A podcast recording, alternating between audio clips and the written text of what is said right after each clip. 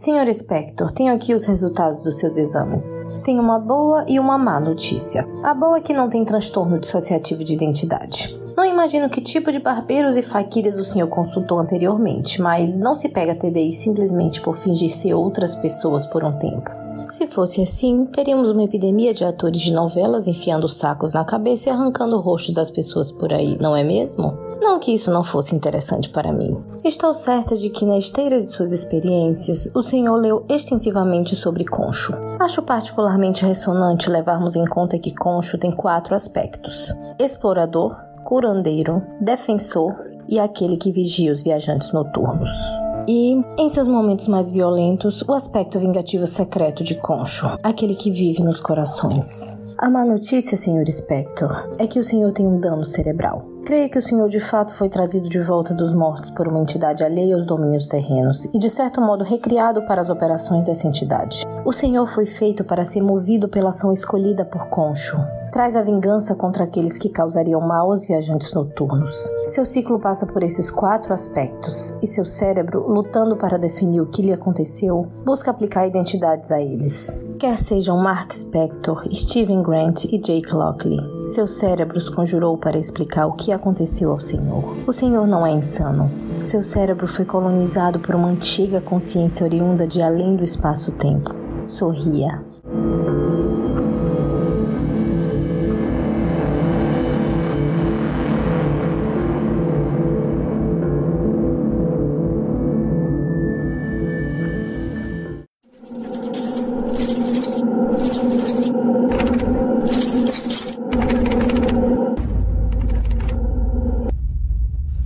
Escapistas.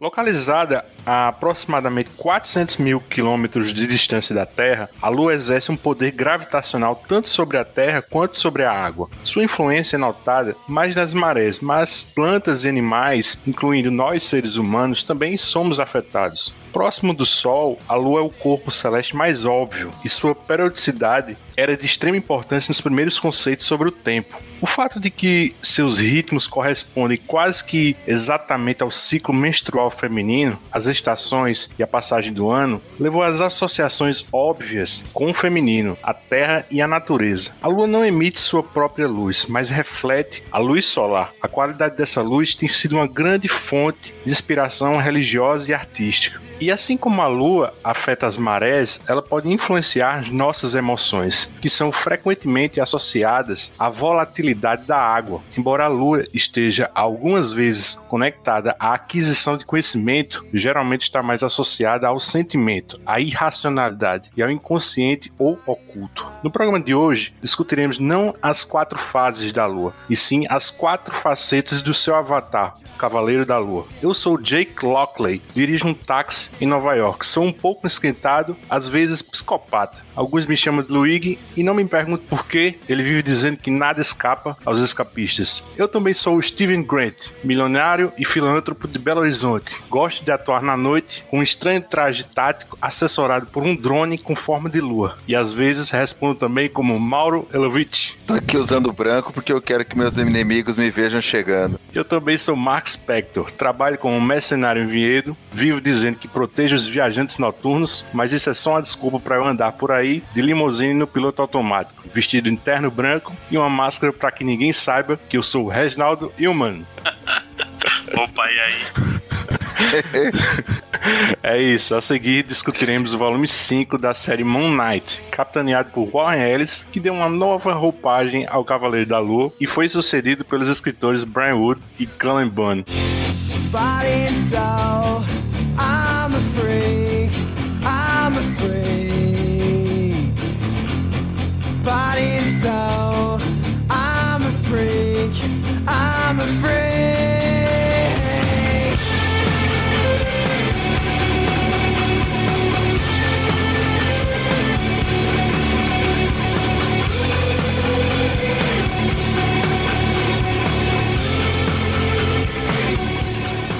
E agora, demônio imundo, encare a vingança do Cavaleiro da Lua. Dos mortos.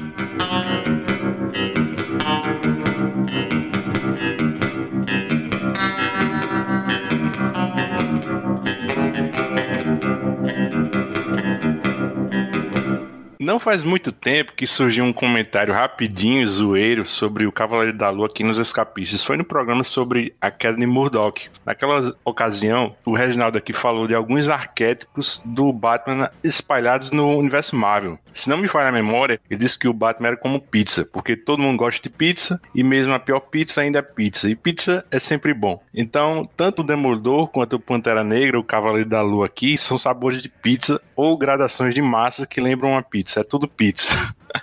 Bom, e no caso do Cavaleiro da Lua, originalmente, quando foi criado em 75, o background e o modus operandi dele era definitivamente o, o, mais parecido com o do Batman mesmo. O Cavaleiro da Lua foi criado pelo roteirista Doug Munch e o artista Don Perlin. Sua primeira aparição foi na revista Werewolf by Night 32, mas só ganharia notoriedade mesmo cinco anos depois, em 1980, com o lançamento de sua revista solo. Agora desenhado por um Bill Sienkiewicz estreante. Se vocês acompanham as postagens nas redes sociais dele, volta ele sempre publica alguma coisa desse room. Ele desenhou cerca de 30 edições ele ainda estava bem longe do estilo que a gente conhece hoje. A arte dele praticamente emulava o estilo do Neil Adams. De, de partida, eu acho até difícil de distinguir. As primeiras 10 edições dessa série saíram recentemente em dois encadernados dentro da coleção histórica Marvel, no segmento dos Paladinos Marvel. Eu gosto, mas é o padrão setentista do Dennis O'Neill e o Neil Adams. Aventuresco, detetivesco, e até então as três personas do Cavaleiro da Lua eram trabalhadas apenas como disfarces, como se cada um fosse como um Fósforos Malone ou aquele veterano de guerra que aparece em Batman 1. Essa aplicação da esquizofrenia com as três personalidades só surge mesmo em 85, na minissérie em seis edições First of Concho, ou Punho de Concho, por Alan Zelentes e Chris Warner. Daí em diante o Doug Munch volta para uma historinha ou outra na década de 90 e eis que entre 2006 e 2011, o personagem volta a ter alguma relevância dentro do universo Marvel no volume 3 de sua série, com o romancista Charlie Houston e o artista Dave Finch. E no volume 4, quando o Brian Bendis e Alex Maliv tiram o personagem de Nova York e o levam para Los Angeles para ser o showrunner de um seriado autobiográfico. Aí sai de cena as personalidades que a gente já conhecia e entra uma nova tríade. Dessa vez ele incorpora psiques do Capitão América, Wolverine e Homem-Aranha. Eu gosto dessas duas versões já lançadas pela Panini no Brasil. A de Houston saiu aqui em 2007 na mensal Marvel Action e a versão do Bendis em dois encadernados intitulados de Cavaleiro da Lua Recomeço em 2015. E aí chegando ao nosso recorte, que começou a sair lá fora em 2014 e por aqui em outubro de 2015, também como encadernados, Warren Ellis e Declan Shaw, velho, pegam toda essa bagagem pregressa e entregam uma versão mais sofisticada e até mais simples do Cavaleiro da Lua. Mauro, vamos pegar você como leitor parâmetro para esse novo viés do Cavaleiro. Já que você foi praticamente apresentado ao personagem a partir dessas seis primeiras edições do Ellis, me diz aí, sua impressão inicial do estilo Ellis de fazer gibi de ação porradeiro. Não tem como falar mal de nada que o Ellis tem feito recentemente, né? Ou assim, recentemente nos últimos anos, porque isso nem é tão recente. Cara, eu só tinha lido Cavaleiro da Lua nas histórias clássicas lá da década 70, naquele encadernadinho do Paladinos Marvel. E esse daqui eu fui começar a ler sem expectativa nenhuma. E assim, explodiu minha cabeça, porque é completamente diferente do que eu esperava de Cavaleiro da Lua. E o Ellis mexe como ninguém nessa mistura, né, de tecnologia com misticismo, de ação com algumas viagens licérgicas. Então, assim, achei sensacional. Li freneticamente de uma edição para outra, adorei. Gostei do que veio na sequência também e para mim ficou um saldo muito positivo do personagem. Sabe, já fiquei na expectativa de imaginar ele numa boa série live action ou num filme bem bacana.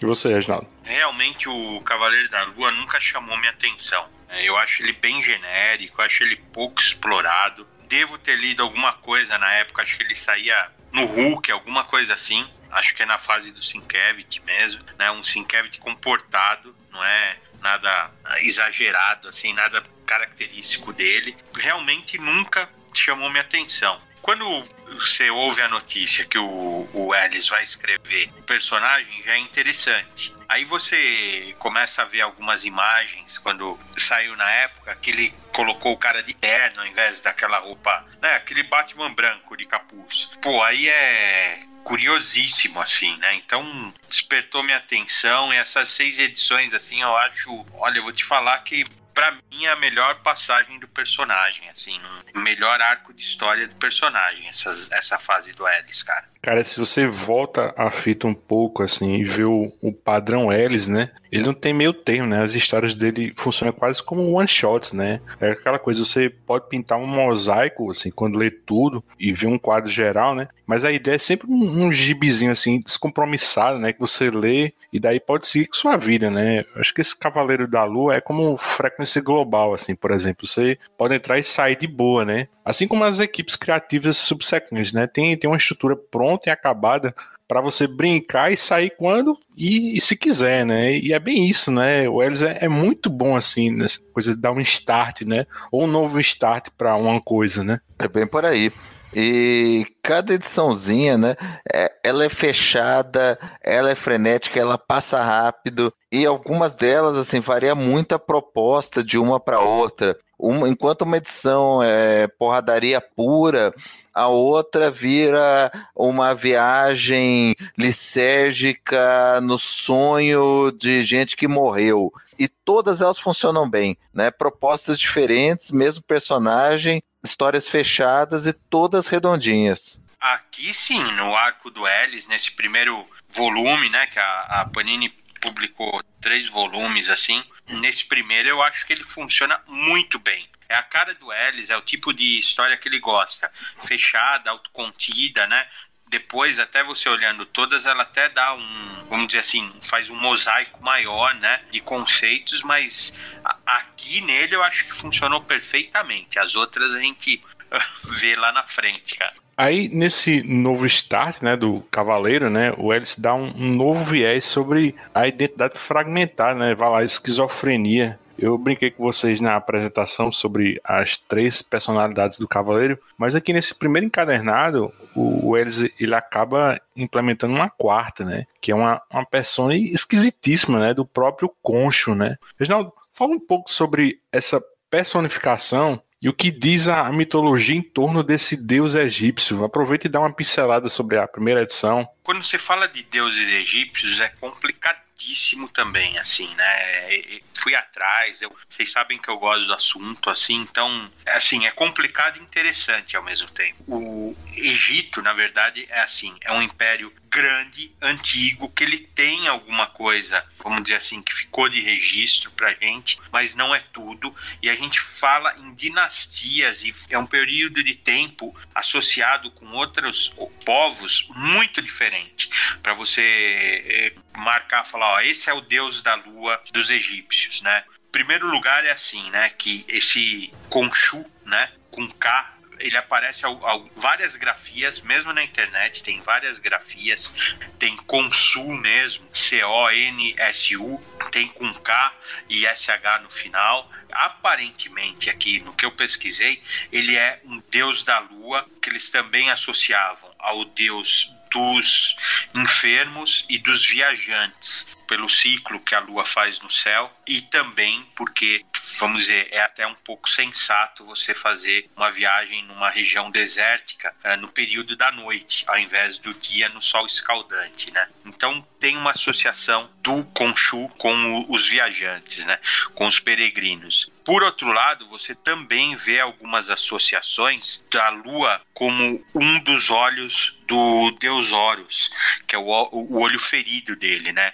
Que, vamos dizer assim, quando ele estava sem o ferimento era a lua cheia, e quando ele sofreu o ferimento, ela foi mudando, né? Para crescente, minguante, que são as fases da lua. E também tem um aspecto que o outro olho seria o olho do sol, e Horus era um deus muito mais popular do que esse Khonshu, mas para cá, né, para vamos dizer assim, que relacionaram com o Cavaleiro da Lua é o Khonshu. Eu acho interessantíssimo, né, porque você pega também alguns aspectos assim, né, das fases da lua e as mudanças de personalidade dele. Eu acho muito legal, cara. Assim, nessa primeira edição nem é falado tanto do Khonshu, né? Eu acho que é mais a apresentação que você de cara, né, vê um Cavaleiro da Lua diferente, que ele tá, né, ele tá sem o capuz, mas ele tá com um terno todo branco, né, tá bem estiloso, limusine branca, uma máscara, né, cobrindo o rosto.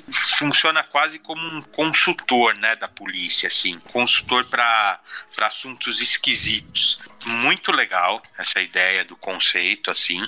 E eu acho que mais para frente até exploram mais a relação com o Khonshu, né? Mas aqui de cara dessa primeira edição, o conceito é muito legal, ele enfrenta, ele enfrenta um ciborgue. Aí é que tá, é um aspecto assim que não tinha sido visto ainda, que o Cavaleiro da Lua é um personagem bem esquisito, né? Quando falavam que ele era maluco, assim, tudo, acho que nunca aproveitaram desse jeito, né? Que ele é assim, é um elogio chamar ele de esquisito, porque ele é realmente maluco, ele é fora da casinha, assim, né? Ele é bem, ele é bem estranho, né? Sim, fujam criaturas da noite. Curvem-se ao poder da lua que rege até as marés dos oceanos esse lance das personalidades só passa a ser melhor explorado, assim, acho que nos próximos volumes, né? Na verdade, quem trata disso melhor que o, o Warren Ellis, o Brian Wood e o Cullen Bunn, nesse volume 5 do Cavaleiro, eu acho que é o Jeff Lemire, no volume 6. Mas isso é uma conversa para outro dia. Mas, assim, é, eu acho bem legal que quando você fecha, assim, no número 4, né? Você tem as quatro fases ou, ou os quartos da lua, né? Que são a lua crescente, a, a lua cheia, a lua minguante e a lua nova, né? Acho que até onde eu sei, eu acho que isso nunca chegou a ser trabalhado, mas imagina se cada uma assim das quatro personalidades adotasse assim o significado e a simbologia dessas luas, né? Em vez de só a marca assim do quarto crescente, né? que é a padrão, né, do cavaleiro no, nos trajes e maquinário, né? Essa lua crescente, representa um sentimento assim de renovação, né? Desenvolvimento. Aí o inverso dessa lua crescente é, é a lua minguante, né? Que significa o fim do ciclo da vida, né? A morte ou libertação, né? Daí, por exemplo, a gente deixava o Spectre, né, como crescente, né? A persona dominante, aí o Lockley como esse oposto, né, a lua minguante, aí talvez o, o, Grant, né, fosse a sua lua cheia, né, como alguém que se conecta melhor com as outras pessoas, né, e é um bom executor de tarefas, né. Eu acho que a lua nova, que é atribuída a quem tem poder de decisão, né, eu colocaria como a persona concho, né. Eu acho que é viagem minha, mas eu acho que faz sentido dentro dessa relação com a lua. Eu acho que tem algum arco, Luigi, também que não é desses que a gente vai falar, que eles relacionam a questão de poder, né, e percepção do personagem com as fases da lua, né? Eu acho que eles nunca relacionaram fases da lua e as personalidades dele, que eu me lembre não, né? Até a, a série antigona mesmo, né, que eu, que eu falei que saía no Hulk, nem era quase tratado como personalidade, cara. Parecia assim, um deles era taxista, então era como se ele estivesse fazendo uma investigação disfarçado de taxista. É, disfarces, é, eu falei isso ali. É disfarces mesmo. É. Ele não tinha essa coisa de esquizofrenia ainda, não. É, então não era muito assim explorado, né? E aqui também não é bem, né? Explorado. É, também não é. Nesse começo, não achei tão explorado, não. Como que você falou, os quatro, Luiz? O Mark Spector, você falou que ele era crescente? Tipo crescente, esse o crescente. Ele botava como oposto dele o, o Lockley, como minguante, né? Que é a lua inversa, né? Aí eu botei o Grant como a lua cheia e, e a, a nova como o concho. Você vê que engraçado? Eu fiz diferente. Eu pus o Spectre como lua cheia, associando que é assim, vamos dizer, como se fosse a personalidade dele original, né? Uhum. Grant como crescente, o Lockley como minguante, concho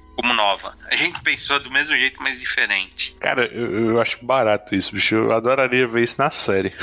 mas essa sobre essa a gente conversa mais, mais pra frente. Mauro, a gente já deu umas pinceladas sobre a psique fragmentada do cavaleiro. Enquanto a arte cinética do Declan Shelvey, ele não só dá materialidade às aspirações do Ellis, né? Como também ele aplica elas à logística do personagem, né? Novos gadgets e visuais. Quer falar deles a propósito? O Ellis brinca com a cor branca, né, no cavaleiro, e isso acaba flertando com uma certa arrogância, né? Desenvolve isso pra gente à medida que você apresenta para o ouvinte essa edição 2, que, cara, eu acho um absurdo de experimentação ela. Eu adorei a arte. Em alguns momentos ela me lembra assim aquela fluidez que o David Arra põe lá na, nas histórias do Gavião Arqueiro. Ele tem algum lance assim, eu acho no desenho dos personagens que lembra os melhores do Mas uh, o jeito de narrar, especialmente nessa segunda edição, que ele vai mostrando assim vários personagens independentes, vai contando a história de cada um em um quadradinho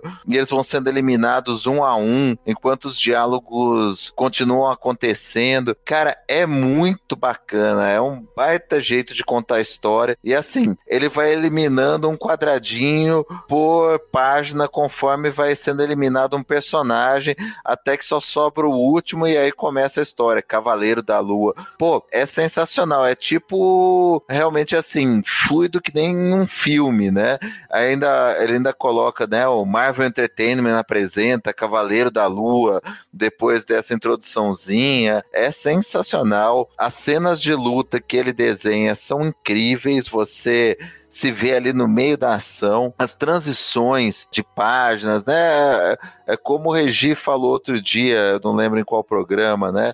É o fino da arte sequencial. É você poder mostrar em quadrinhos essa transição de páginas de um jeito que só o quadrinho consegue contar. Na edição 1, por exemplo, eu adoro aquela página em que ele está descendo a escadaria do metrô lá para o subterrâneo e ele vai passando pelos vários níveis do metrô metrô, o andar onde moram os mendigos e até chegar nas engrenagens. Isso sem falar na minha edição favorita, que é a da Scarlet mais para frente, que é ação pura, que ele brinca muito com essa questão da transição de andar, da transição de quadrinho. Eu eu adoro, adoro. Eu achei sensacional. E o lance do Ellis, né, brincar com a questão da vestimenta, né, do, do Cavaleiro da Lua, dele usar branco, né, para entrar no esgoto, para enfrentar inimigos à noite e justificar dizendo que não, eu quero mesmo que eles me vejam chegando.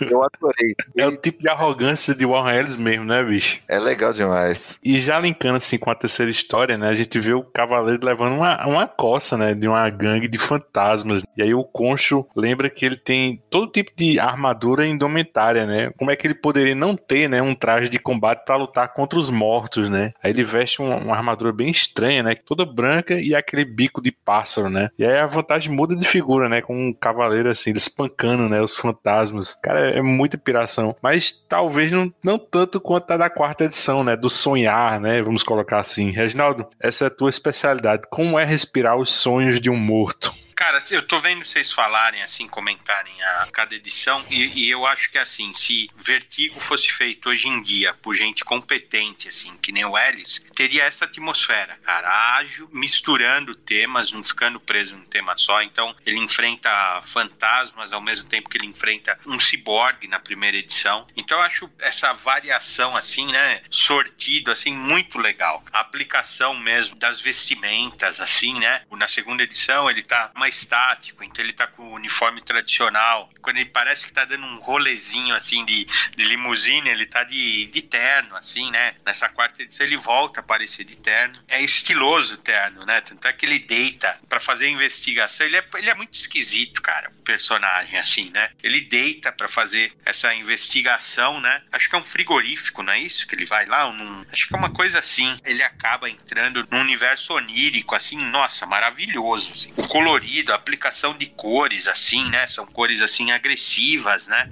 Então não é um universo bonitinho, assim, né? Uma coisa realmente agressiva e ele tá sonhando, né? Na verdade, ele, ele respirando como se fosse um, um fungo, né? Uma. Uh... Esporos.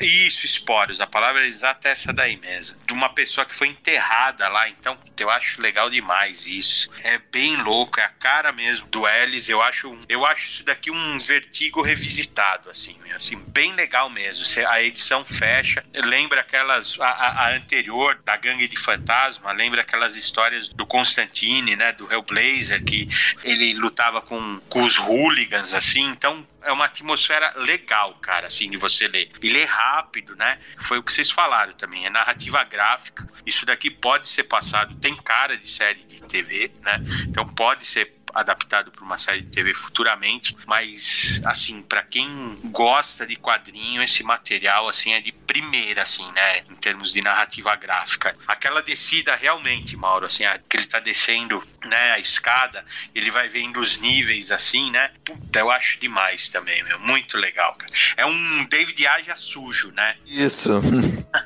não é, não é uma coisa limpinha, mas é muito legal. Cara, vocês lembram daquela edição 21 de Planetary, aquela telemetria de máquina da morte, assim, que é basicamente uma, uma viagem do Elias Snow no LSD, né? Cara, eu só uhum. lembrei disso nessa edição do Cavaleiro. São oito páginas, assim, de pura psicodelia, né? Que é até difícil, assim, você descrever, né, o que você tá vendo, né? Mas, cara, se, se o Ellis brilha, né, na simplicidade do seu texto, né, bicho? Cara, o, o aqui amplifica muito, bicho, o que o, o roteiro dele exige, né? Me lembrou muito isso de Planetary e me lembrou no, do Wildstorm, o reino que a doutora e a Jane Sparks entram quando elas estão viajando dentro da mente. Tem uma Sim, edição é só disso, que é exatamente com esse colorido agressivo que o Regi falou, me lembrou muito, assim. É fino, né, quando o Eris faz isso, cara. É muito, muito legal. Vocês estão falando das cores, as cores tanto desse primeiro volume quanto a do segundo é da Jordi Belware. Cara, é muito bom, bicho. Ela volta pra do Jeff Lemire. No terceiro volume ela não tá, não. Mas, cara, é fantástico mesmo. Eu acho que as cores ainda são mais bonitas quando ela aplica na arte do Greg Smallwood. A lua é muito mais do que dizem as histórias infantis. Mas e se o, o Chauver, assim, ele não arrega, né, na psicodelia? O que você me diz da direção de arte porradeira dessa edição 5, Mauro? Eu te disse em off que só lembrei de ti nessa edição. Falei quem é Scarlet e o que o Cavaleiro da Lua tá fazendo nesse remake de Operação Operação Invasão. É exatamente isso. Pô, essa é minha edição favorita de todas. Ela é sensacional. Ela começa com o Cavaleiro da Lua chegando, né? Num, parece ser um prédio abandonado, com um criminoso na porta. Ele só chega puxando uma faca bizarra que ele falou que confiscou no Egito. Ele falou: ó, eu confisquei isso no Egito de um homem que tentou tirar alguém de mim. Fiquei bem irritado com ele. Me contaram que ele ainda solta pedaços do próprio tórax quando vai ao banheiro. Aí ele usa é, essa faca para ameaçar o porteiro aí e para dizer, né, você percebe que ele vai resgatar uma menina que é a Scarlett, que parece ela logo no, nos títulos, né, iniciais, amarrada, vendada, né, com uniforme escolar, e parece que ela tá lá em cima do prédio, né? Tem vários níveis de andar que ele vai ter que subir para resgatá-la. Então, né, me lembrou muito, muito uma mistura John Wick, né, pelo estilo que ele tá ali com, com o terno, né? Ele faz essa missão toda com a vestimenta de cavaleiro, né? Com o terno branco de três peças, com Operação Invasão, né? Com The Raid. Então ele vai subindo andar por andar, enfrentando os inimigos e jogando eles de um andar para o outro. E assim, ação frenética muito bem desenhada, os movimentos da luta, das coisas estilhaçando. Tem um momento que ele tá com bastão, ele usa o bastão para defender um tiro, o bastão estilhaça, ele joga um estilhaço na cara de um oponente lá e você vê afundando o nariz do cara. É sensacional. Aí ele vai subindo um andar e ele enfrenta, tipo, é como se fosse um chefe de fase, que é um grandão, todo tatuado, que até levanta ele do chão. E a porrada comendo solta. E, e assim, cara, aqueles lances sensacionais do, dos melhores filmes de ação. Que ele chuta um, um bandido no estômago e o cara vomita depois ele chega para outro andar, tem um outro cara de terno, né, do nada, com terno roxo também estiloso e com faca. Faca dourada, né? Cara, que sensacional. É o The Raid com o John Wick 3, né? Então é muito, muito bom. Nessa cena que você falou aí do, do cacete estilhaçando, né? Ele diz, porra, isso custa uma grana. E, e não é como se isso fosse um emprego, né? é o tipo de ação que a gente teve um vislumbre, né, em The Wildstorm, assim, com as cenas do Cole Cash, né, no traço do John Davis Hunt, né, ou naquele Red, né, com aquele agente da CIA, né, aposentado, no traço do Cully Hammett. Quer dizer, você pode perceber que acho que não é só o brilho do artista em, em cada um dessas cenas, mas acho que um, um, direcionamento muito arrojado, assim, da ação, né. Isso, assim, eu acho que nasce de uma coordenação muito detalhada, bicho, no, no roteiro do Ellis. Assim. Não o tipo de ação genérica que você vê num quadrinho de super-herói. Ah, com certeza o roteiro não foi entregue assim, ah, ele sobe cinco andares dando porrada nos outros, né? Ele deve ter muita especificidade do que que o Ellis esperava dessa ação, do que que ele gostaria de ver desenhado. E justamente pelo que você falou, né, a gente vê um padrão. A gente vê aqui, vê em Wildstorm, vê em Red, que ele escreve para esse tipo de ação, né? É, é muito legal. Eu gosto pra caramba também dessa edição. O cara de roxo realmente não, não pode ter sido, né? Sensacional. É um meio pimp, né? Meio cafetão, assim. É, é bem Totalmente, legal, cara. É, é, bem legal. Bem anos 70, assim, né? Você vê. Então, pô, e ainda, né, no, no final, ainda é a nave que pega o cara, né? Ele. Ele usa a nave pra esmagar o cara. O cara... Ele pousa a nave na, em cima do cara, assim. Eu acho assim, se a gente falou que o, o Cavaleiro da Lua era um Batman genérico, né? Que é, que é, um, é uma crítica que todo mundo faz, né? Que é e não é ao mesmo tempo, assim, né? Vamos lá, né? Mas aqui, se ele é um Batman, ele é um Batman bem resolvido, né? Você vê que a menina é, fala que a máscara é o rosto dele, ele parece gostar disso, ele tem um senso de humor, assim, que o, o Batman faz, olha, faz anos, cara, que o Batman não tem nada de senso de humor, assim, não, eu não gostaria de ver um Batman engraçadinho, não é isso, né? Mas o Batman sisudão, carrancudo, pesado, chega uma hora que cansa também, né? Assim, é muita amargura para uma pessoa só, né? E para fechar esse encadernado, né? A gente não falou lá atrás, mas o, o Cavaleiro da Lua aqui tem um, um, vamos dizer assim, uma espécie de comissário Gordon também, né? Já que o Reginaldo tá falando do Batman, que faz vista grossa, né? E ele aceita que um vigilante colabore com a polícia, né? Que no caso aqui é o Detetive Flint, né? E, e essa sexta edição, ele volta num esporro lá do comecinho da primeira edição, que esse detetive dá numa, um guardinha, né, que quer pegar no pé do cavaleiro, né? Ou melhor, no, do Senhor da Lua, né, como ele gosta que o chamem, né? Aí a história segue, né, o que acontece com esse guardinha depois desse esporro, e você vê que ele fica obcecado, né, pelo Cavaleiro da Lua e começa a treinar pesado, assim, né, para replicar o, o modus operandi do Cavaleiro, né? Ele, se finge, né, de agente da Shield, né, para ir entrevistar antigos colaboradores, né, do Cavaleiro. Isso é bem legal porque parece que é um, um modo do Ellis de se despedir do personagem, né, resgatando um pouco, assim, das origens dele, né? Esse guardinha ele visita a antiga namorada do Spectre, né, a Marlene O'Rain, né, que tava com ele no comecinho e disse para esse cara que talvez tenha se apaixonado por uma das personalidades do Cavaleiro, mas ela suspeita que o homem que voltou do Egito nunca voltou realmente da morte, né?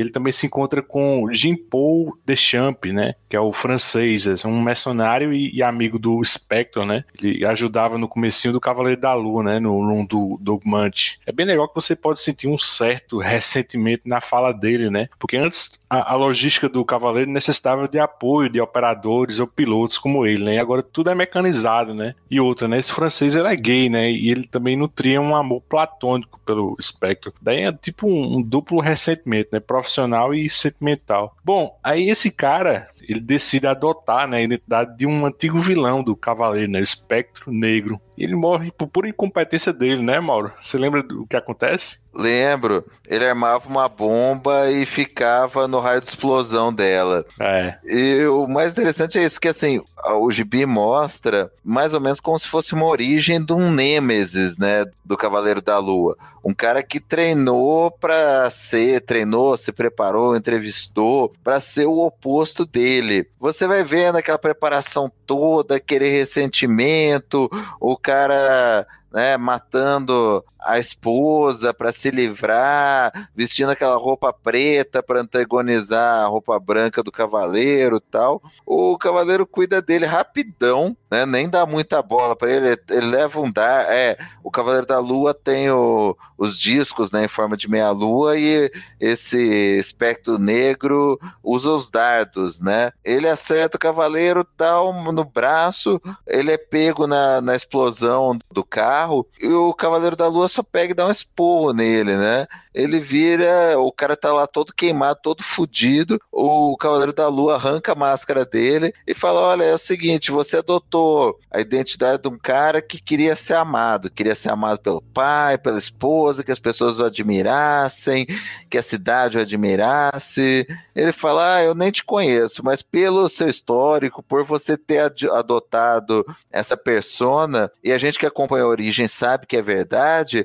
o cara também queria, ele queria ser admirado pelos outros policiais, que ele vivia tomando esporro, que ele não entendia por que, que davam tanta importância pro Cavaleiro da Lua e nenhuma importância para ele.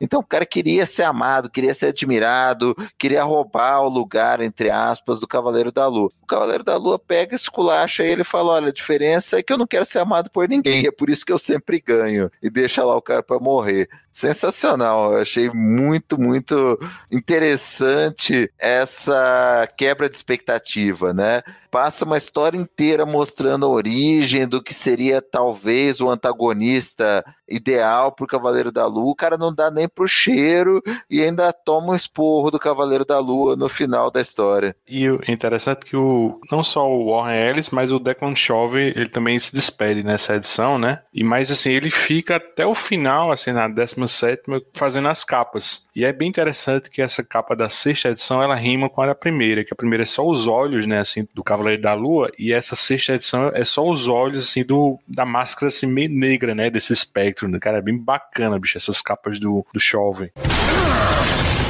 Preparem-se para seu fim, demônios açucarados. Os mortos se levantam.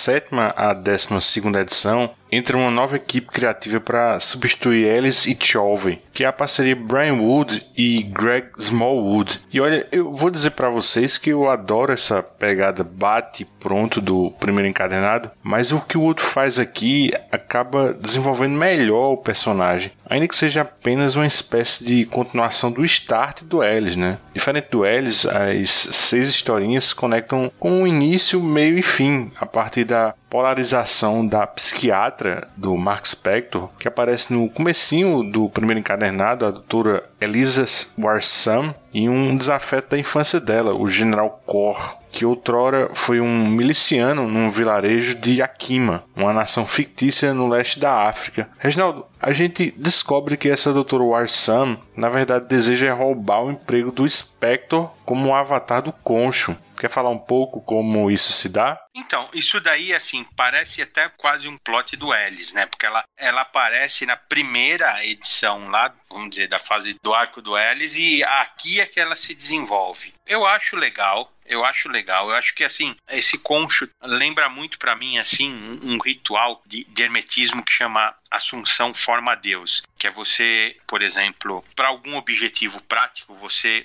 assumir as características de uma divindade, ou pode ser, principalmente a entidade, é, é, divindade, mas poderia ser outra coisa também, né? Então, por exemplo, você quer tomar uma decisão, ou ser, ou, ou ser firme, ser quase ameaçador, você assumiria né, as características de Odin, por exemplo. ou então você quer convencer no diálogo, você uh, ganhar pela astúcia, tudo você poderia assumir os aspectos de Hermes, né? Então eu acho é mais ou menos isso daí que, ela, que eles estão fazendo aqui, vamos dizer, suavizado, claro. Fica meio estranha essa história, só na, na primeira edição não aborda isso. A segunda é que é mais é a mais parecida com o que estava acontecendo com Ellis, né? Que é, que é aquela sessão de terapia onde realmente a psicóloga fala que ela não está interessada no, no Mark Spector e nessa confusão, né, de múltiplas personalidades, ela quer eh, realmente bater um papo com o Conchu, né, e oferecer os serviços dela para ele. Né? Então acho legal isso, acho legal essa ideia, né? Eu acho que é o mais parecido com o que a gente tá vendo lá na fase do Ellis, embora essa daí, vamos dizer, esse arco como um todo, embora ele, ele tenha uma, uma unidade, eu acho que ele perde um pouco do encanto que o, só o Warren Ellis sabe dar para as histórias. Aquela estranheza, tem uma, uma estranheza assim que, que fascina a gente, assim, né? Então é, é o ciborgue que está nos esgotos, é a pessoa que morreu e foi enterrada e ela está esfarelando, né? E as pessoas estão respirando, né?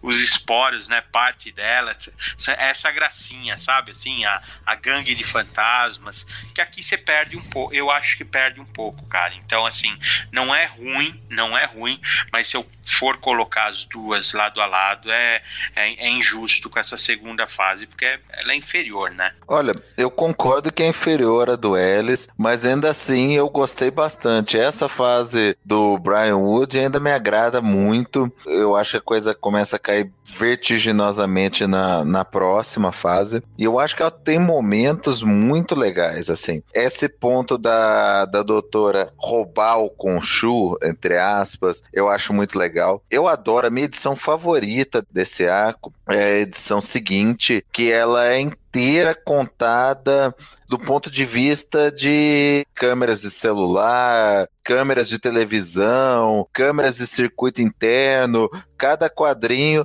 é uma filmagem diferente, alguém filmando, é um celular, e você vê certinho o que que ele está mostrando, se é o celular, se é a câmera de televisão, se é o circuito interno de TV, tem hora que ele combina os três.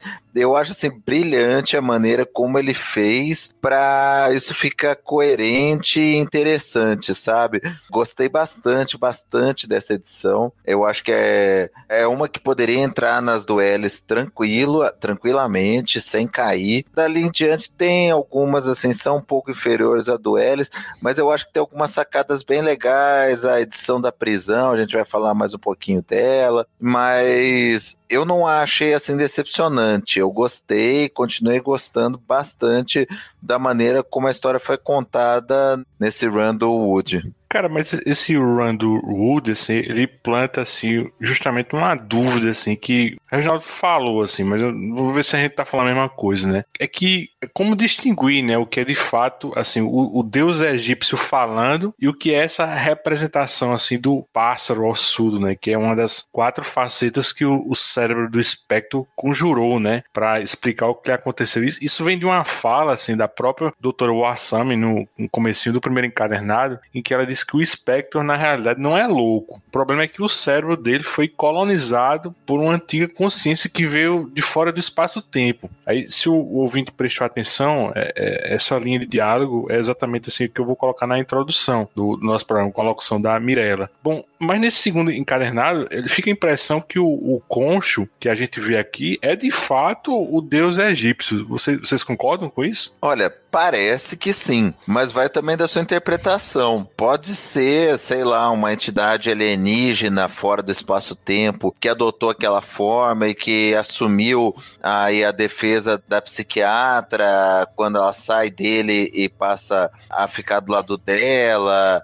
Enfim, abre margem para outras interpretações, mas deixa assim, o mais explícito, o mais direcionado é que seja assim um deus egípcio e que até o, o, o inimigo lá da doutora conseguia ver ele como uma diferença influenciando a personalidade dela. Eu quis dar essa leitura diferente, assim, que cabe às duas mesmo, como realmente ele falou. Eu acho assim que é tudo da cabeça do Mark Spector. Tudo assim, né? Mesmo tendo, por exemplo, os fantasmas lá que ele enfrenta, tudo, e você sabendo que o universo Marvel encaixa qualquer coisa, né? Então, assim, é, é até a gente falar assim, não, não existe deuses no universo. Claro que existe, né? Tá até, tem até um nos Vingadores, vai. Entendeu? Então, não dá para descartar nenhuma das hipóteses, mas como ela, a forma como ela construiu isso, minando ele através de sessões de terapia e, vamos fazer assim, ela recrutando o Conchu num, numa sessão de terapia, né? Que você vê que parece quase uma regressão, porque ela fica mostrando o passado dele e o passado dela e interagindo e de forma gráfica o que poderia ser só né, ele, ele deitado no divã e ela conversando com ele. Então eu gosto de pensar que foi desse jeito, né, mas é simplesmente uma preferência minha. E viu, Luiz, a história cabe as duas coisas, assim, ela permite as duas leituras assim tranquilas, nenhuma das duas é completamente errada, né, ou certa. Aí, nesse encadernado, assim, tem duas historinhas que eu, porra, eu acho espetaculares, né? Que é essa, viu, Mauro, também, que eu concordo com você, que essa é outra invasão também, né? Só que dessa vez é, é de um aparente homem-bomba, né? Com reféns num, assim, num prédio de escritórios, né? E que é como você bem disse, a construção da história é toda a partir, assim, de imagens de câmera, assim, comunicação de rádio. E é aqui que eu, pô, eu acho isso fantástico. É aqui que a gente vê pela primeira vez o Cavaleiro da Lua comunicando ao seu interlocutor, né, que mudou de personalidade, né? Ele, diz ao, ao, detetive Flint que não é o Senhor da Lua, né, que tá no volante dessa noite, que no caso aí seria o Spectre, né? Que tá no comando é o Grant, né, naquele uniforme tático, né, que é aquele uniforme clássico do, Homem da Lua, mas com aquelas partes pretas, né? Aí, bicho, quando ele intercepta, né, o Homem Bomba, quem assume é o Lockley, né? E você viu o que ele fez, Mauro? Cara, é muito bom né, mudança que ele faz dos personagens durante a, a missão então ele ativa a personalidade que é mais útil para aquele momento que ele está precisando e inclusive muda né, na interlocução com o detetive. Eu achei muito legal. E no final, né, cara, porra, depois que ele já tinha vencido, né, o, o suposto terrorista, porra, ele detona as mãos do cara lá.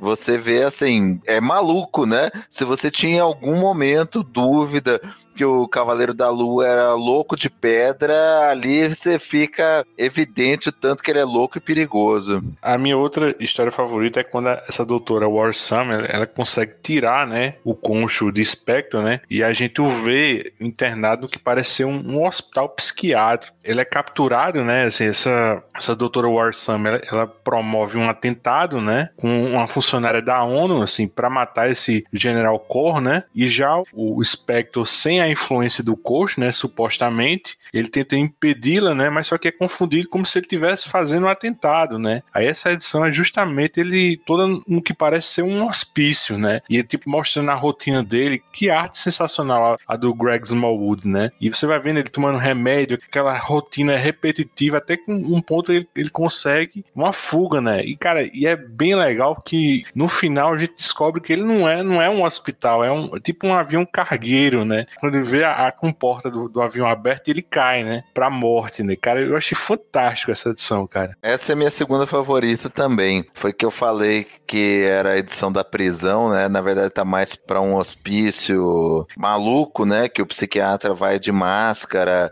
né, entrevistá-lo tal. É uma mistura de tortura com hospital psiquiátrico. E o jeito que a história é contada é muito bom, né? Porque você vai vendo, né, a rotina, você vai vendo ele buscando falhas, né, na segurança aí da cela dele. Parece que ele perdeu o jeito, né, por, por não estar tá mais sob a proteção de Conchu.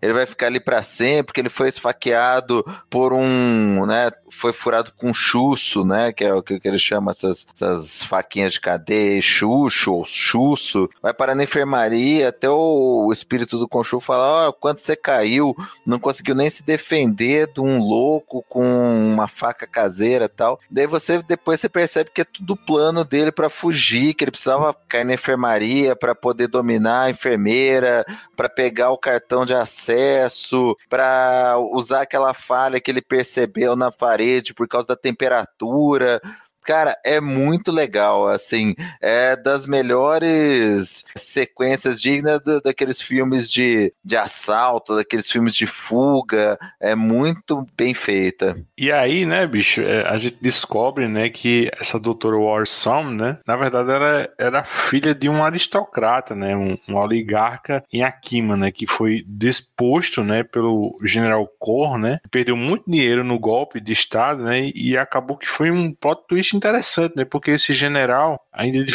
de que forma assim, bem truculenta, né? Ele iniciou uma transformação para melhor naquele país, né? E, e, a motivação dessa doutora Watson era justamente uma desforra, né? Por sua família ter perdido, né? O status que tinha, né? Precisamente a partir daí que o, o retorna de volta para o, o Spectre, né? Ele tem uma ajuda de, um, de, uma blogueira, né? Que aparece lá no comecinho do Rando Ellis, né? No blogueira não, jornalista, né? E, cara, é bem legal, né? Ele desmascara essa psiquiatra e, e, a história é resolvida, assim, né? Esse twist é interessante, porque você começa com o que é a maior realidade, assim, né? Você tem uma empatia pela doutora, até o Conchu dá a entender que teve também, porque é, é, é a realidade trágica da África, né?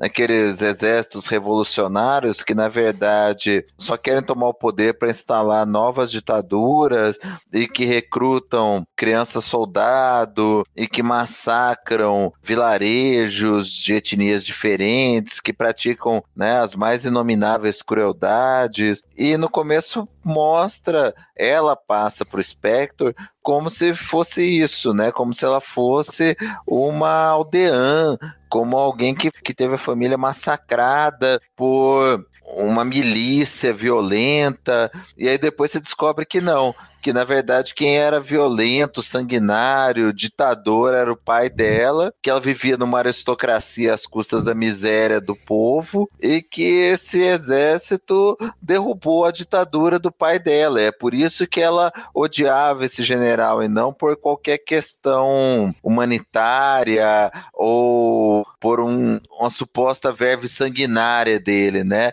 Na verdade, era muito mais uma revanche por ela ter perdido aquele status aristocrático que a, a ditadura do pai dela proporcionava para ela. Sou um mero espectro, o avatar da lua. O satélite lunar me conta seus segredos e eu os guardo em confiança. Eu adoro o, o texto do Brian Wood, assim, acho que não é de hoje, eu gosto de Local, né? Que saiu pela Devi, né? Que ele fez com o Ryan Kelly, né? O ZDM, né? Que custou uma vida pra Panini concluir aqui no Brasil. O Northlanders, né? Que saía com Vikings naquela revista mensal Vértigo, né? Eu gosto. É, o Room dele em Ultimate X-Men, né? Eu acho que o Reginaldo gosta também. Ele escreveu uma versão bem jóia, assim, da Rainha da Costa Negra no Conan da Dark Horse, né? Bem neta aqui no Brasil. O cara é bom. Mas muito provavelmente eu acho que ele cavou a cova dele no mundo dos quadrinhos, né? Ele, ele atualmente ele está respondendo a uma acusação de assédio sexual e comportamento predatório, assim, por Laura Hudson, né? Ela era fundadora e ex-editora do site Comics Alliance. Fora que em, em, 2013, assim, uma artista que você até pode já ter visto trabalhos dela, viu, Reginaldo? Ela trabalhou em Hat Queens, a Tess Fowler, né, também acusou o Wood de algo parecido. Assim, né? A primeira consequência dessa denúncia é que um trabalho dele para a franquia Aliens, né, que estava prestes a ser publicado pela Dark Horse, né, Alien Colonial Marines eh, Rising Threat, né, foi cancelado antes mesmo de sair a primeira edição. E pelos previews esse parecia, assim, acho bem promissor que não pode aliviar para ninguém, não, cara. Nem para bom ator, nem para nem é. pra para ninguém mesmo, né? Assim, principalmente se o cara assim, você vê que é, é mais que uma denúncia, é então não tem jeito, cara. Pode, pode ter certeza que o cara realmente tinha esse comportamento e tem que ser punido sim, cara, né? Principalmente o, um cara que escreve, né, meu, sobre um super-herói, né, meu, ter uma mentalidade assim, sei lá, é super estranho, né, meu, assim, você parar pra pensar é, é esquisitíssimo, né, cara? Tempos complicados nós estamos vivendo, né? Porque assim, por um lado, eu acho sensacional que esteja vindo à tona, sabe, sei lá, quantas mulheres, quantas pessoas né, já sofreram isso na nossa história, sofrem isso, esse tipo de assédio, de comportamento impróprio, são submetidos a humilhações para poder continuar trabalhando, né? É, é repugnante mesmo quem pratica esse tipo de coisa, quem cobra favores sexuais ou, ou impõe aceitação de comportamentos inaceitáveis para que a mulher continue trabalhando algo que não tem que passar pano não, não tem que dar justificativa. Agora também é complicado o pré-julgamento que ocorre nesse tipo de situação, né? Não estou nem dizendo o caso do Wood, porque como o Regi mesmo falou, o fato de ter mais de uma vítima demonstrando, falando, você já tem uns indícios suficientes para pelo menos tocar uma investigação aí, colocar o cara numa geladeira até você eh, realmente perceber se ele praticava esse tipo de comportamento e se ele praticava que ele sofra todas as consequências, né, que, que deveriam advir daí. Mas, por outro lado, você também dá asa para uma Nájila armar toda uma situação para tentar se dar bem às custas de outra pessoa, prejudicar gratuitamente outras pessoas. Então, assim, é uma época muito complicada nossa, né? A gente tem que ter todo o cuidado do mundo ao mesmo tempo que a gente tem que ter esse cuidado, a gente também tem que dar a devida consequência, uma vez provada a coisa, para desestimular esse tipo de comportamento e mudar essa dinâmica lamentável que vem se arrastando aí. A lua me guiou até essa vila atroz para detê-la, e a lua não vai tolerar a sua interferência. Eu, o Cavaleiro Vingador da Lua, devo cumprir o seu desejo luminoso. Na noite,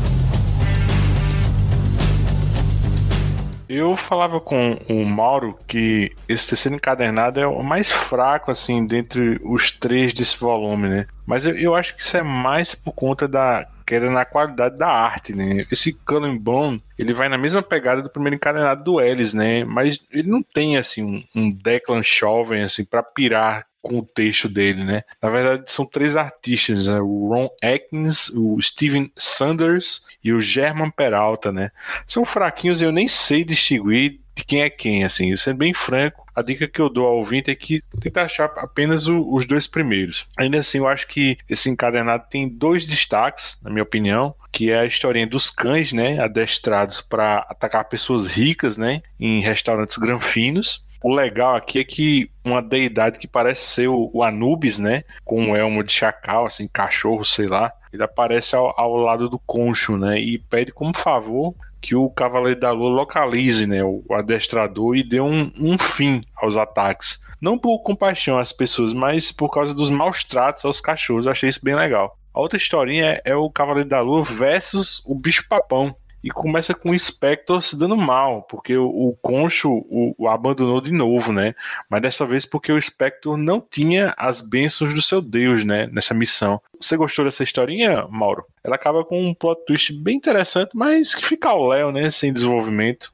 É isso que me frustrou um pouco, sabe? Essa história do bicho papão me dá a impressão de que o Cullenban quer ser o Ellis, mas não tem o talento para tanto. Ele quer mexer com o negócio misturando fantasia com ação, mas a coisa acaba ficando assim, o desenvolvimento não é legal, né? Dá a entender que o bicho papão também era acólito do Conchu e que o Conchu tinha abandonado ele e tal. Ele termina com a mesma fala né, que o, que o Spectre tinha falado, ah, Conchu, por que você me abandonou tal. Mas, cara, assim, o bicho papão fica avulso, você não sabe qual que é a dele, se ele é mitológico, se ele é um monstro, qual que é a dele.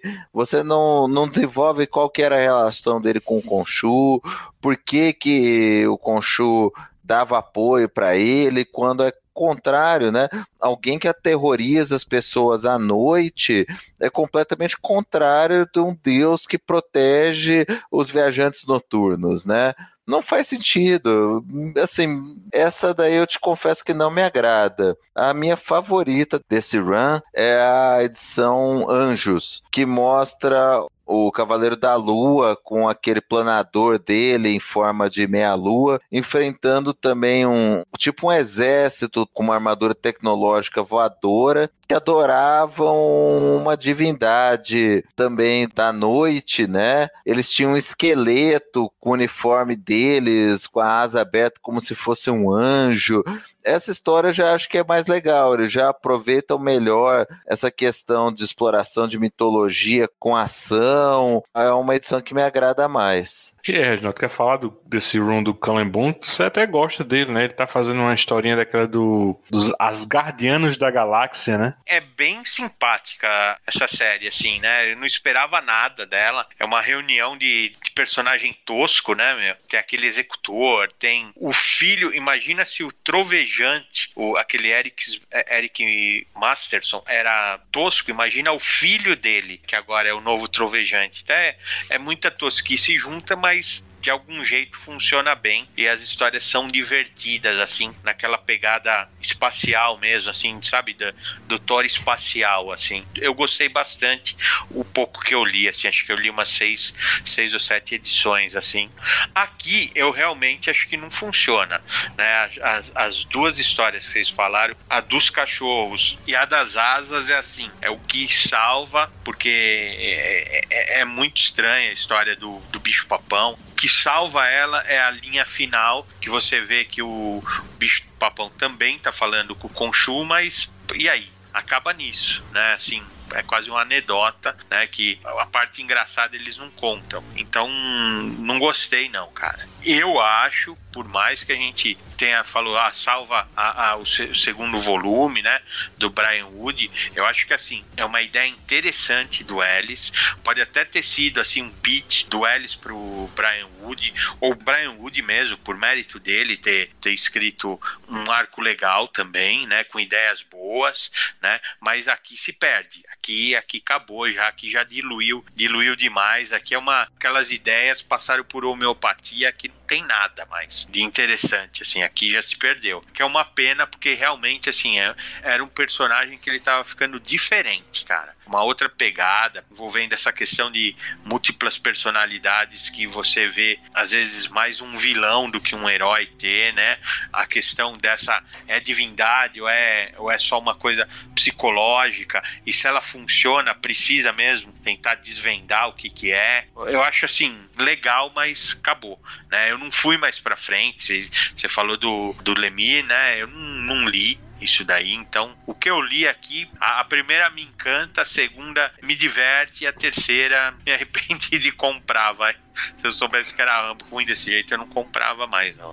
É, esse volume 5, né, de Moon Knight, né, ele se encerra nesse encadernado, né, ele, ele compila as edições 13 a 17, ele saiu aqui no Brasil em abril de 2016, Aí o, o, volume 6 é já com o Jeff Lemire, né, e o retorno do Greg Smallwood, né, que desenhou o arco do Wood, né, só começaria a chegar por aqui um ano depois, né, em maio de 2017. Aí, desde imediato, eu já deixo, né, aberto a possibilidade de a gente voltar, né, se reunir e discutir mais uma rodada de Cavaleiro da Lua, porque, cara, é bem legal esse, esse run do Jeff Lemire. Eu não sou muito fã desse autor, mas ele trabalha exatamente essas facetas, viu, Reginaldo? Ele resolve muita coisa disso que a gente tá conversando ainda agora. E para fechar o programa, bem recentemente, né, agora em agosto, na, na convenção D23, né, foi anunciado que o, o Cavaleiro da Lua ganhará um seriado live action, né, na plataforma de streaming Disney+.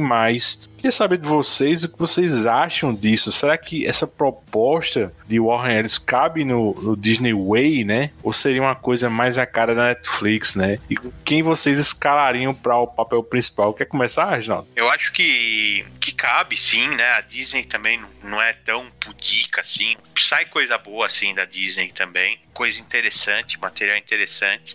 Nós não sabemos qual vai ser a pegada da parte Disney TV, né? Marvel, né? TV com a Disney, então a gente tem que esperar para ver, né? Eu acho que isso daí é assim, tem, tem uma cara, se fosse feito pela Netflix, aquela edição da, da subida lá do, do, do prédio, né? Que é, é, luta em corredor, luta em escada, é a cara da Netflix fazer. A gente já tá mais do que vacinado com as séries da Marvel, da Netflix, que assim, eu acho que vocês ficaram até um pouco mais. Isso, isso daí me. Não sei se eu passei da terceira temporada do Demolidor, porque não lembro também, quero esquecer. Não me encanta, não. Mas eu acho assim, se for, se for pegar alguma coisa interessante, eu gostaria de ver essa pegada aí do Warren Ellis. Ele com uma variação tática e estilosa, né, de, de, de uniforme, ele realmente, assim, referenciar, né, o, ele ter o comissário de polícia lá dele e ser realmente uma, uma homenagem pro Gordon. Pode até ter esse, esse elenco de apoio, né, o francês, a psicóloga, pode ter também, não acho legal, não acho ruim, não. Não sei se é por aí, né? Porque ela também, não sei se ela se estenderia tanto. Não sei, é esperar para ver. A, a, a, ideia do ator aí para encarar esse Cavaleiro da Lua, não sei também, cara, né? Não pensei. Eu vi vocês falando do Ken Reeves, eu acho legal demais. Qualquer coisa que ele fizer, mas é, eu acho que vai ser um cara mais novo, assim, né? mais novo e desconhecido, né? Não sei, não sei. É, se for pegar só pela loucura, eu adoraria ver um Nicolas Cage, né? De Cavaleiro da Lua, assim. né? Se for por, por pirado, tinha que ser o Nicolas Cage e ficaria satisfeitíssimo, cara. E você, Moro? Pô, tava esperando justamente isso, Regi. Eu, quando a gente, quando eu vi esse, essa, esse tema na pauta, eu falei, o Regi vai ter que falar que é o Nicolas Cage. Imagina o Nicolas Cage com quatro personalidades numa série. Cara, ia ser a coisa mais insana do universo. Cara, imagina ele assim, se em duas no face-off já surgiram memes pra eternidade, imagina ele com quatro, quatro personalidades. e de terno Mas... branco, né, meu? Que deixa qualquer cara mais estiloso ainda, velho. Então. cara, Castor Troy de terno branco de três peças, meu amigo. Ia ser sensacional. Mas assim, pô, todo mundo queria ver o, o, o Keanu Reeves por causa do John Wick, né? Não tinha como não ser legal ver ele descendo a porrada na galera vestido de, de terno branco. Também seria sensacional. Mas vamos ver o que, que a, a Disney Plus guarda pra gente, né? Tem todos esses boatos de que a Marvel estava tentando trazer o Keanu Reeves para algum papel. Seria perfeito. Espero que não, não, não façam com ele o que fizeram com Benício Del Toro, baita ator desperdiçado num personagem merda, mas nessa série só vai valer a pena mesmo se ela não for um, um rip-off, um, um Batman dos pobres, né? Tem que ser realmente uma coisa no estilo do Ellis, explorando umas particularidades do personagem, ainda mais em série, né? É muito mais rico do que num filme de duas horas você ter uma série inteira de, sei lá, 8, 10, 12 episódios para explicar, para mostrar essa loucura, para mostrar como isso influencia a personalidade dele e principalmente se fosse fazer igual eles, né, com runs de um, dois episódios fechadinhos, no qual ele resolveria determinado problema e que depois você assistiria como um todo e montasse um mosaico. Mas esse é meu lado otimista falando, né? Vamos ver o que, que vai sair daí. Cara, eu acho bem difícil sim você fazer uma leitura agora dessas séries Marvel, né? Pela própria Disney, né? Se a levada vai ser mesmo a, a do MCU no cinema, né? Se eles vão usar mais num, num, ambiente controlado como o da televisão. Eu acho que era mesmo assim o caso de ter um, um percentual assim do estilo Netflix do Demolidor, por exemplo, com o Sense of Wonder, né, que a gente tanto sentiu falta ali, né? Eu acho que esse lance de múltipla personalidade tem que pirar mesmo, assim. Eu acho que fazer algo assim com um pouco parecido com a estética de um Legião, assim, eu acho que com, com a ousadia de uma Crazy Jane, né? Patrulha do Destino, né? Eu, eu tô com o Mauro, assim, eu acho que tinha que ser o, o Keanu Reeves, eu acho que diferente das personas Grant e Lockley, que são gradações assim do mesmo espectro, né, no quadrinho, né? Eles aparecem praticamente com a mesma fisionomia, mas assim um pouco diferente, né? Eu colocaria outros atores para fazer esses papéis e até para pontuar, assim, acho que o, o, mito lunar, né, que é algo bem feminino, né? Eu colocaria uma dessas personalidades como mulher, bicho, assim, estilo Nina Myers de 24 horas, em, em vez do Jake Lockley, porque não uma Jacqueline Lockley, né? E aí você brinca com essa conexão lunar através da imaginação, a, a, intuição feminina, talvez até dons psíquicos que civilizações antigas costumavam associar nos períodos entre a ovulação e a menstruação. Quer dizer, dá para fazer piada com uma faceta irritadiça, né, do Cavaleiro da Lua em constante TPM, por que não, né? Enfim, só um último registro, eu falei pouco atrás que se o ouvinte quisesse ir atrás desses encadernados, ele procurasse apenas os dois primeiros volumes. E aí, enquanto a gente conversava, eu fui dar uma olhada na loja virtual da Panini para ver se tinha. E olha só, é, não tem nenhum encadernado do Cavaleiro da Lua, nem os mais recentes do Max Bemis, depois do, do Room do Jeff Lemire que é uma pena, né? Você vê que vende, né? Eles não costumam reimprimir esses TPzinhos e aí fica praticamente uma venda sob demanda, né? Para quem já vinha comprando, né? Quer dizer, o público leitor não se renova, né? E eu vi também que o, o encadernado do Warren Ellis saiu naquela coleção capa vermelha da Salvati. Talvez seja o mais fácil de encontrar por aí. E como essas coleções foram canceladas, talvez você encontre por um preço bem mais acessível do que o, o do lançamento. Fica a nossa dica. Por que eu revelaria meu plano a alguém como você quando. Como disse, mestra? Sim, se é o que deseja.